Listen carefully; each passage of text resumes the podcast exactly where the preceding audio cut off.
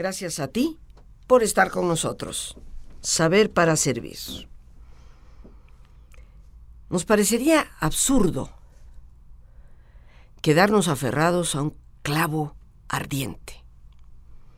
Pero en realidad, queridos amigos, y lo digo con tristeza, algunos de nosotros parece que por un motivo u otro, que no podríamos nunca juzgar, nos quedamos aferrados al sufrimiento.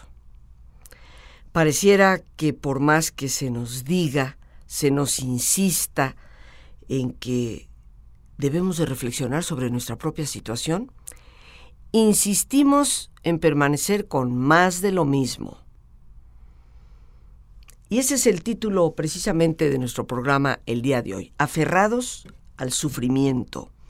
Nos acompaña el doctor Alfredo Trujillo Gutiérrez, licenciado en Psicología y Filosofía, con su maestría en Psicoterapia Familiar y de Pareja, catedrático de diversas universidades, con un ejercicio profesional en la psicoterapia de más de 25 años, un conferencista eh, conocido seguramente de muchos de ustedes, y que hoy pues va a compartir con nosotros este importantísimo tema, porque no hay que ir muy lejos.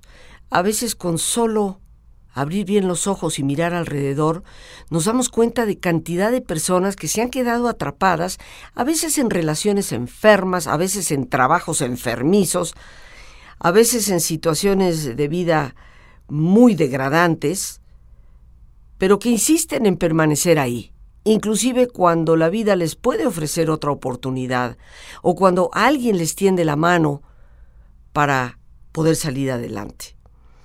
¿Qué nos pasa en ese tipo de situaciones? ¿Por qué persistimos ahí? ¿Por qué nos quedamos atados a ese clavo ardiente? Como siempre, Alfredo, te agradecemos enormemente que hayas aceptado nuestra invitación y que podamos compartir con nuestros amigos este tema tan, tan necesario porque parece mentira, a pesar de la cantidad de información que hoy en día existe, también siguen habiendo mensajes a través de las películas, de la televisión y de, bueno, algunas personas muy fundamentalistas en que como tu destino es sufrir, pues te tienes que quedar atrapado en ello. Bienvenido. Gracias Rosita y buenas tardes a todos nuestros radioescuchas. Efectivamente, vamos a tocar un tema que yo diría que por desgracia eh, me lo encuentro de manera muy seguida en el consultorio, en talleres, en conferencias, etc. Pero ojalá nada más yo me lo encontrara y fueran unos cuantos. Es un asunto eh, desgraciadamente reiterativo cuando la gente se queda estancada en el sufrimiento. Y lo primero que quisiera decir es, una cosa es el dolor y otra cosa es el sufrimiento. Vamos a, primero a diferenciar. El dolor es un asunto inevitable en la vida, o sea, eh, hay cosas por las que pasamos, cosas que de repente nos suceden, eh, chocamos, no es nada agradable, este, perdemos a un amigo, a un familiar, es doloroso. El asunto no es que haya dolor. El dolor existe, pero el dolor se va. El problema es el sufrimiento. El sufrimiento es un estancamiento en el dolor. Es lo primero yo creo que tenemos que ver por qué estamos sufriendo a lo largo del camino. Es más, no nada más por qué sufrimos, por qué algunos de, nosotros, algunas personas, parecen aferrarse, agarrarse, es más, diríamos, tienen adicción a sus situaciones de sufrimiento.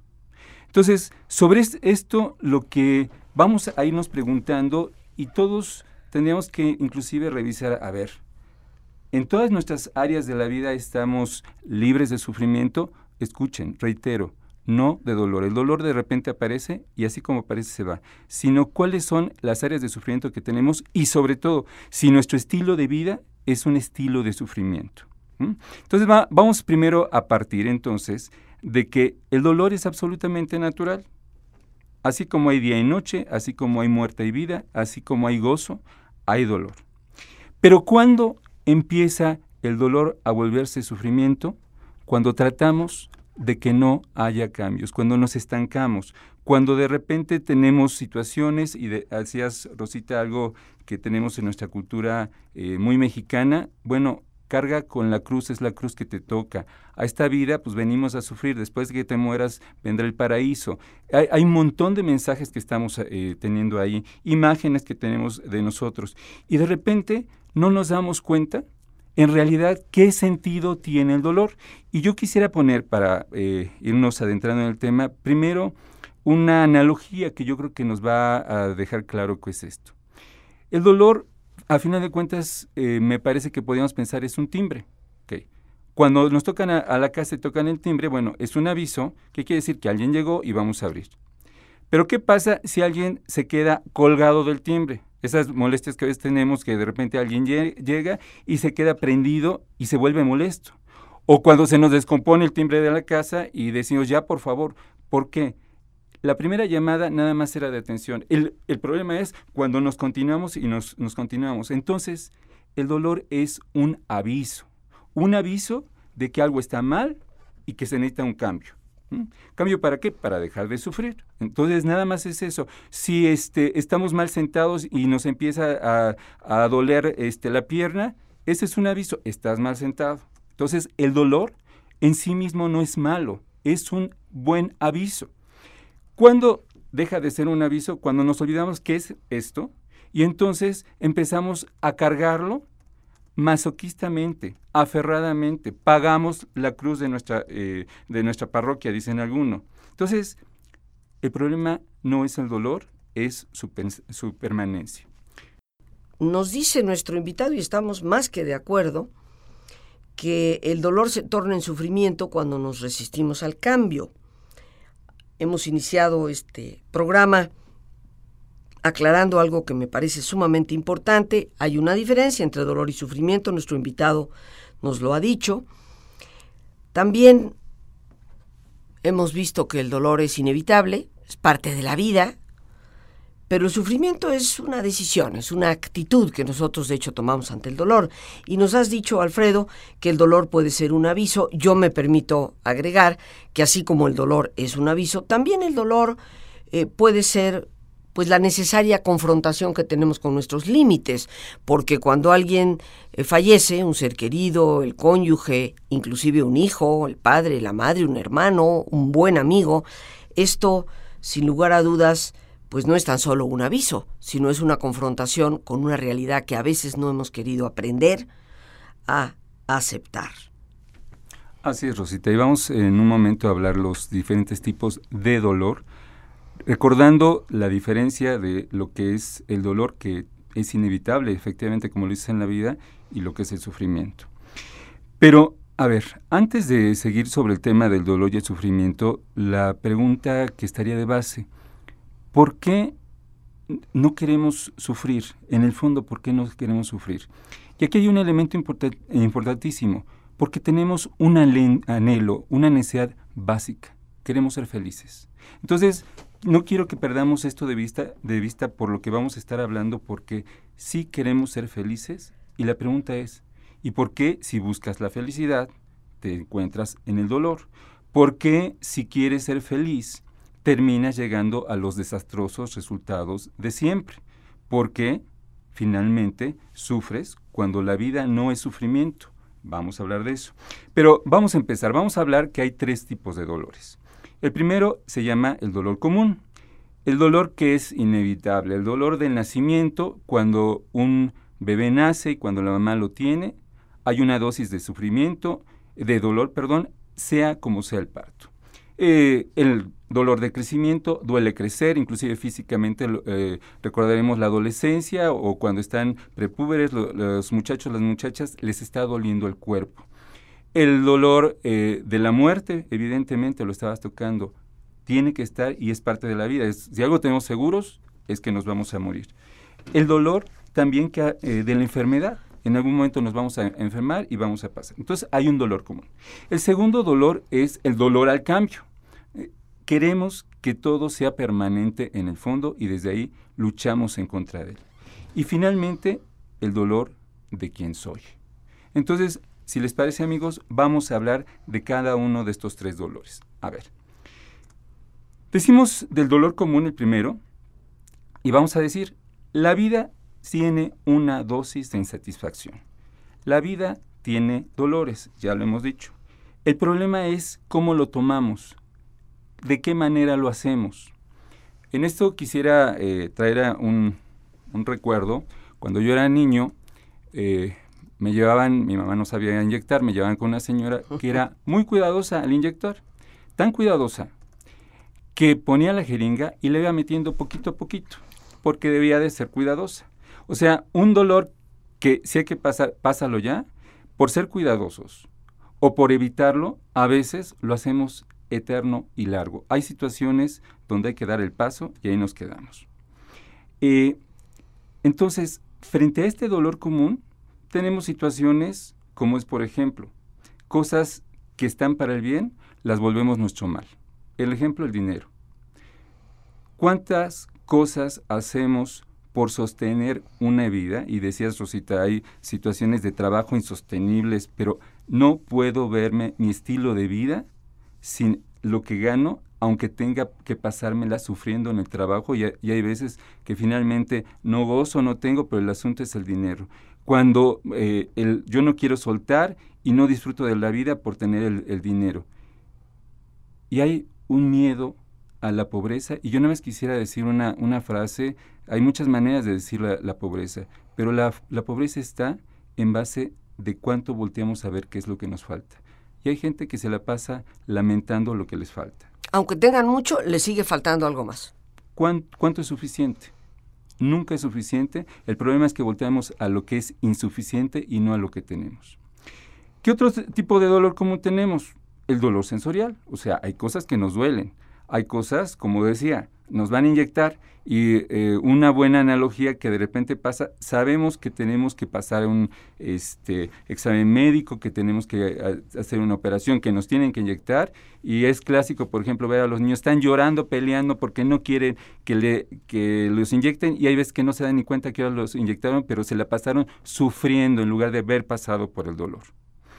También tenemos un yo, eh, el dolor del yo, del reconocimiento, de la imagen eh, vamos creciendo y la imagen que tengo de mí, la, eh, la manera como soy, muchas veces tiene que ir en correspondencia a cosas que me enseñaron sobre mí mismo. Y entonces, cuando no va eso en relación, empiezo a sufrir. Yo tengo que ser mi imagen y por eso puedo pagar grandes costos. Otro dolor que también está es sobre los sentimientos todo el mundo sentimos, es absolutamente normal, hay sentimientos muy agradables, el gozo, la alegría, el amor, hay emociones no agradables, el enojo, la tristeza. El asunto es cuando nos aferramos a esto.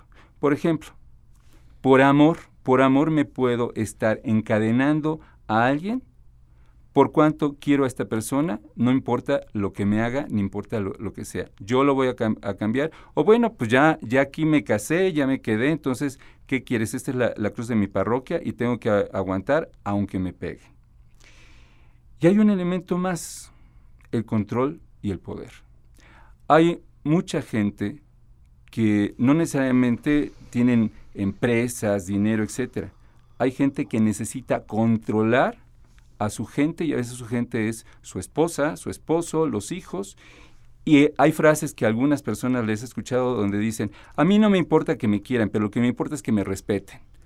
Y por eso, claro, los hijos en un momento determinado crecen, en un momento determinado abandonan y los padres nos preguntamos, ¿y por qué estoy tan solo? Y muchas veces, muchas veces es cuánto controlaste y ahogaste, por qué se están huyendo lo que la gente, por qué se están huyendo los tuyos. Entonces, hay eh, dolores comunes que todo el mundo tenemos en relación del dinero, de lo sensorial, de mí mismo, de mis sentimientos, etcétera, pero ese dolor, y pregúntale, si sobre esto si estás padeciéndolo, entonces en algo te estás aferrando a él.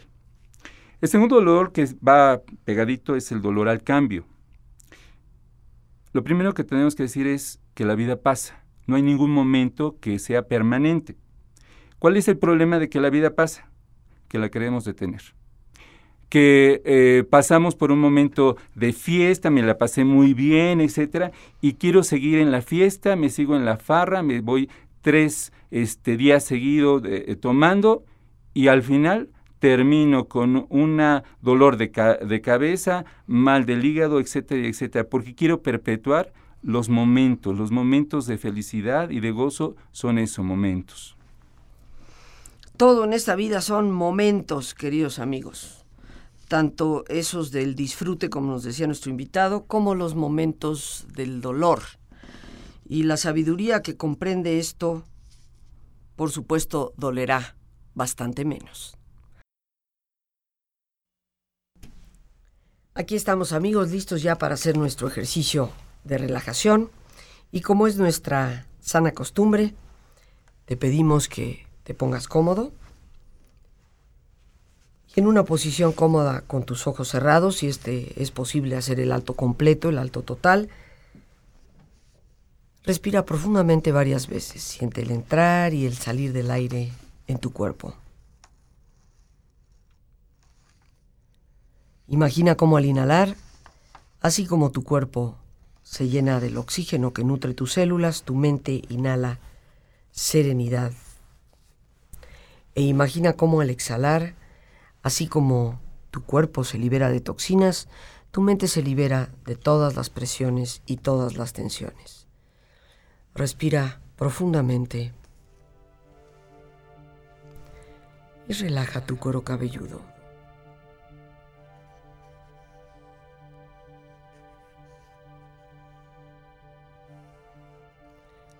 Relaja tu frente, tus párpados, tus mejillas, aflojando todos los músculos que cubren tu cabeza, toda la piel que cubre tu cara.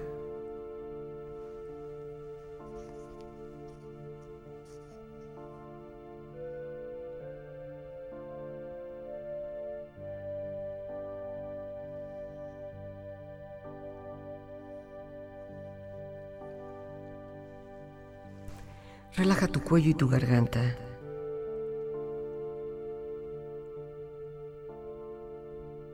Siente su flexibilidad, equilibrio, balance.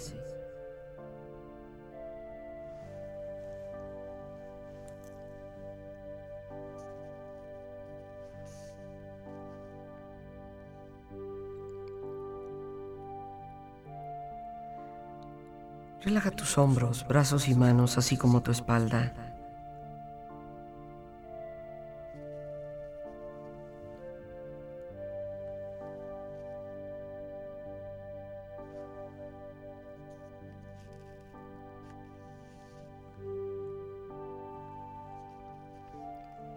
Relaja tu pecho exterior e interiormente.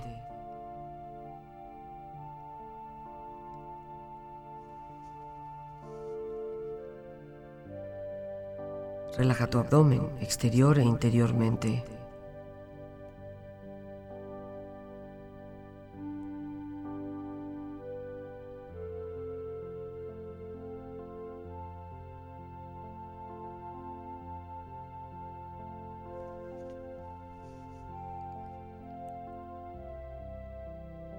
Tus muslos, tus rodillas.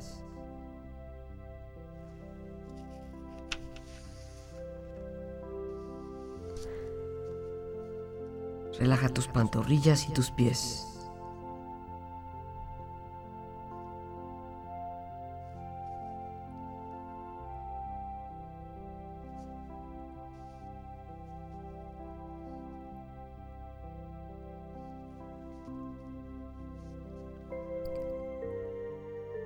Con tu cuerpo profundamente relajado, proyecta en tu mente la imagen de un lugar ideal para el descanso.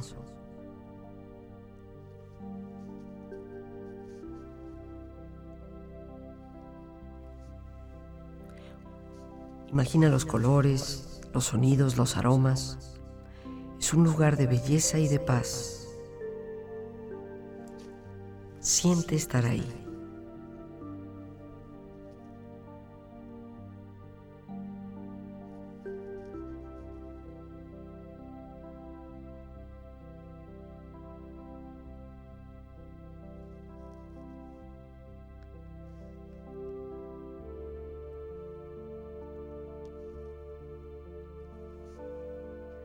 Con tu cuerpo relajado, tu mente serena. Reflexiona. Además de perdonar a quien te ha podido lastimar, aprende siempre a reír. La risa es un gran antídoto contra los venenos del espíritu e imita a Dios.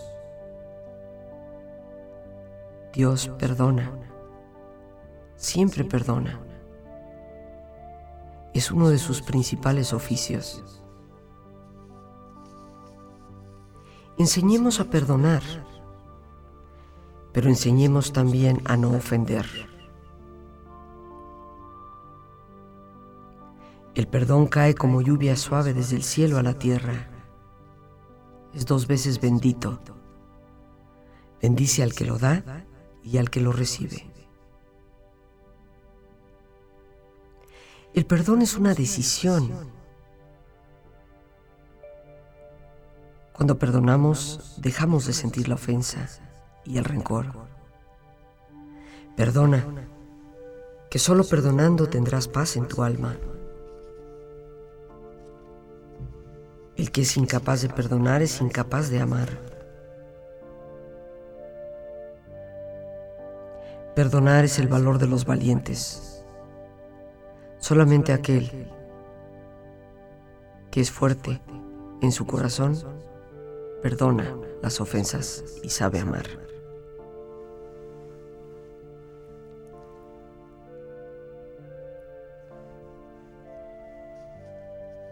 Respira profundamente, relájate bien. Y con esta experiencia empieza lentamente a estirarte brazos, manos, piernas y pies, moviendo tu cuello, bostezando si lo deseas, haciendo que tu cuerpo retome su nivel de actividad habitual, hasta lentamente abrir tus ojos. Ojos abiertos, bien despierto, muy a gusto, bien descansado y en perfecto estado de salud, sintiéndote mejor que antes.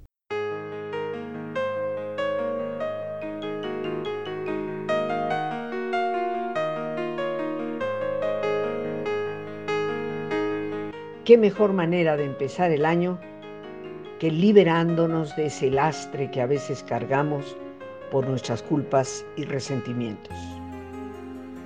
En estos próximos días 24, 26 y 27 de enero, tendré el enorme gusto y privilegio de compartir con ustedes el taller El Poder del Perdón.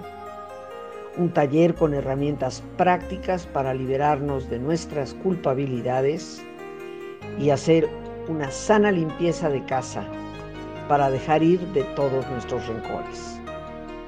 El teléfono para informes 55 37 32 9104 24 26 y 27 de este mes de enero. Los estaré esperando.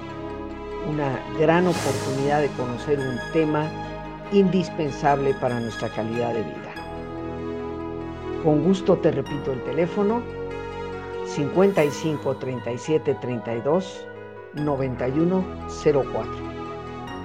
Y recordemos que el perdón no cambia el pasado, pero definitivamente nos libera para el futuro.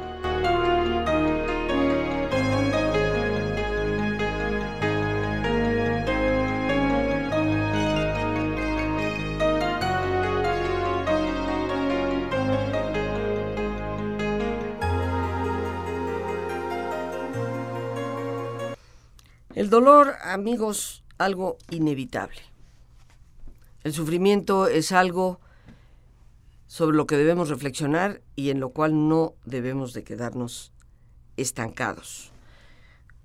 Con el doctor Alfredo Trujillo estamos hablando eh, de esto que es aferrarnos al sufrimiento y por supuesto muchas personas estarán ya preguntando, Alfredo, cómo es que nos quedamos aferrados. Tú has dicho aquí algunas cosas sobre las cuales yo he tomado nota y, también me he tomado la libertad de eh, introducir algunos conceptos personales. Es un tema que yo en lo personal he manejado en diversas ocasiones.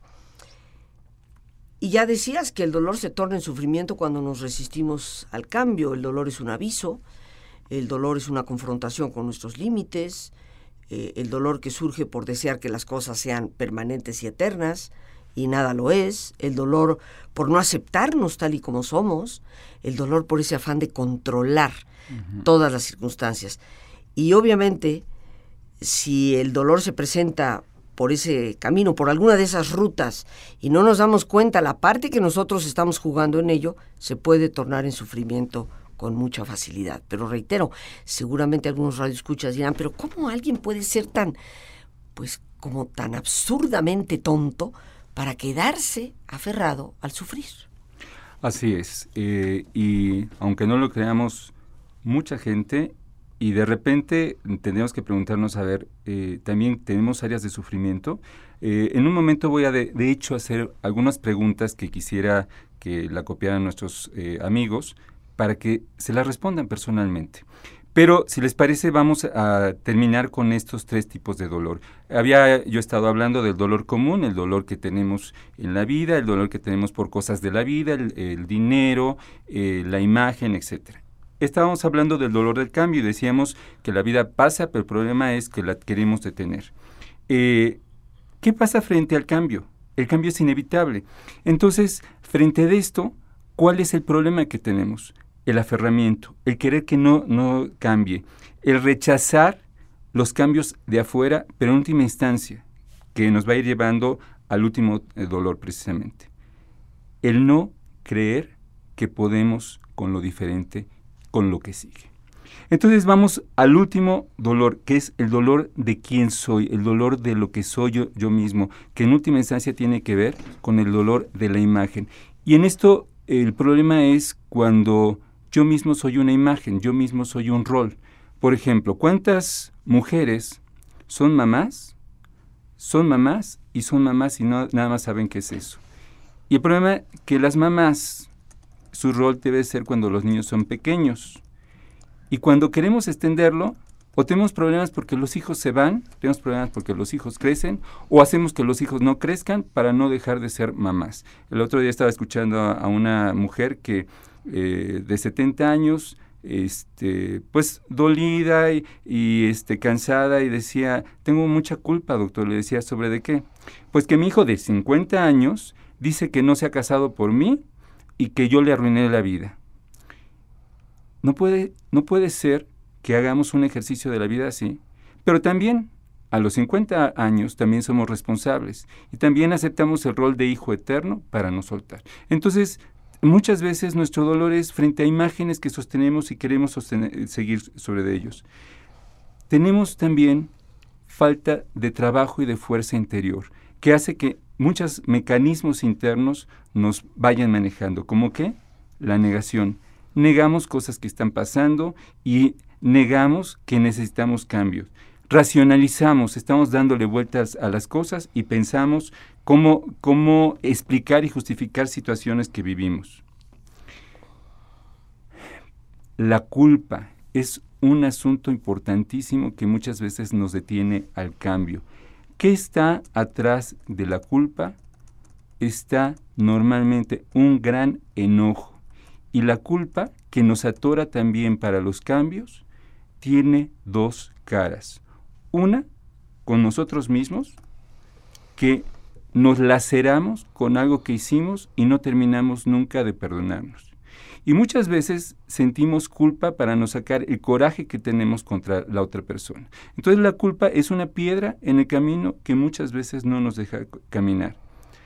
¿Qué hay también internamente? Y a veces por eso vienen las culpas, resentimientos, cosas que nos pasaron hace 20 años que nos hizo mamá, nos hizo papá, nos hizo la pareja, y es la fecha que no podemos olvidar, que no sabemos perdonar.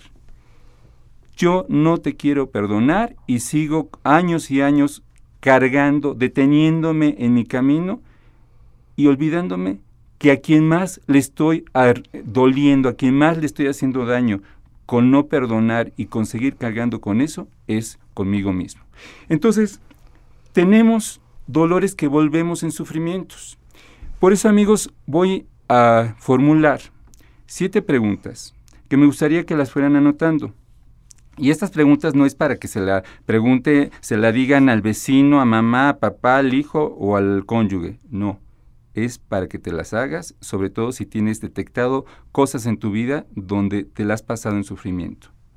La primera pregunta, ¿para qué me sirve lo que estoy viviendo?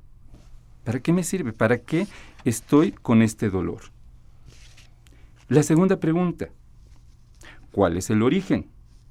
Muy importante, la causa. Un sufrimiento no viene de la nada, tiene una causa, tiene un origen. Entonces, lo primero que pasa, si no tengo claro la causa, es que algo no estoy viendo. Tengo que tener claridad. Y por, obviamente, tengo que responsabilizarme. ¿Cuál es el origen? Y de eso me responsabilizo. Tercera pregunta, ¿cómo conservo este, esta situación? ¿Cómo conservo para seguir en esta situación de sufrimiento? Algo está sucediendo para que así siga. Podría ser ¿qué hago o qué estoy haciendo para que esto continúe? Ah, es, parecida a una pregunta que vamos también ahí. Pero eh, vamos a ponerla así, Rosita, que es la siguiente pregunta. ¿Qué en realidad estoy haciendo y qué vivo con, con este sufrimiento? ¿Qué es en realidad? Preguntas muy importantes que nos plantea nuestro invitado eh, en esto del aferrarnos al sufrimiento y todo dolor que puede ser por causas como ya nos los has descrito, naturales, por los límites, por los errores, por, en fin. Preguntas, y las repito porque estamos apuntando, ¿para qué me sirve este dolor? La segunda, ¿cuál es el origen de este dolor? La tercera, ¿qué cosas estoy haciendo para que esto continúe? Porque debemos de ser conscientes de que a veces nosotros mismos hacemos cosas que nos llevan a ello o lo perpetúan. Y la cuarta, ¿a dónde me lleva este sufrimiento? Así es. un comentario nada más muy breve en relación a esta última pregunta es, eh, parece que es un absurdo el sufrimiento, pero muchas veces hay ganancias, muchas veces eh, yo me quedo sufriendo con la persona, con la pareja que tengo, pero la ganancia es que mi sufrimiento va a hacer que mis hijos siempre se queden conmigo. Entonces, Claro que es a dónde me lleva este sufrimiento. La siguiente pregunta tiene que ver con reconocer lo que estoy haciendo, la responsabilidad que tengo con esto. ¿Qué en realidad vivo con este sufrimiento? Es como, ¿qué responsabilidad tengo? Y es, ¿qué responsabilidad? Porque no hay un sufrimiento que se quede instalado sin que nosotros demos el permiso. O sea, tengo una responsabilidad sobre él. Eh, la siguiente es, ya pregunta de salida, ¿cuándo voy a salir de él? Y esto es muy importante. Las primeras preguntas que se han hecho tienen que ver con cuestionarnos, pero también tenemos que hacer preguntas como para salir. ¿Cuándo voy a salir de esto? ¿Y cómo lo voy a hacer? Es la última pregunta. ¿Cómo le voy a hacer para no quedarme con esto? Entonces, si yo no me detengo en el sufrimiento y en lo que estoy viviendo para preguntarme y para hacer cosas en relación a esto, me voy a quedar sufriendo, teniendo ganancias absurdas, pero sobre todo alejándome del anhelo que dije en un principio, el anhelo de ser feliz. Si me permites, después de esas eh, primeras preguntas que hicimos, que de hecho ya las repetimos, de la cuarta en adelante, a dónde me lleva este sufrimiento, la siguiente, ¿qué responsabilidad tengo? O sea, ¿qué papel estoy jugando yo aquí? ¿Cuándo voy a salir de él? Y si alguien dice, oh, pues nunca, eso es falso. Eso no existe en la vida, no hay nada que sea para siempre. ¿Y cómo le voy a hacer para no quedarme en esta situación? Tenemos, en otras palabras, que tomar acción. Preguntas eh, profundas, importantes, yo te las agradezco en lo personal, Alfredo. Nos queda escasamente un minuto, Alfredo. ¿Alguna conclusión a la que nos quieras llevar? Con mucho gusto. Eh, lo primero que quiero decir, atrás del gozo y atrás del dolor está la vida. Y la vida, yo quisiera decir que es una enorme maestra. Es una maestra que nos pasa por distintos grados. Y para pasar de grado tenemos que pasar por pruebas. Y las pruebas son para que la presentes en este momento, aunque te cueste, aunque te duela, pero pasar, para pasar al siguiente ciclo. Y muchas veces nos instalamos en el dolor porque no queremos aprender lo que la vida nos está señalando. Pues nosotros te agradecemos tanto que nos hayas acompañado. Gracias a Dios por este espacio que nos permite compartir. Gracias a nuestro invitado y a ti, el más importante de todos, una vez más, gracias. Muchísimas gracias por tu paciencia al escucharme, por ayudarme siempre a crecer contigo. Que Dios te bendiga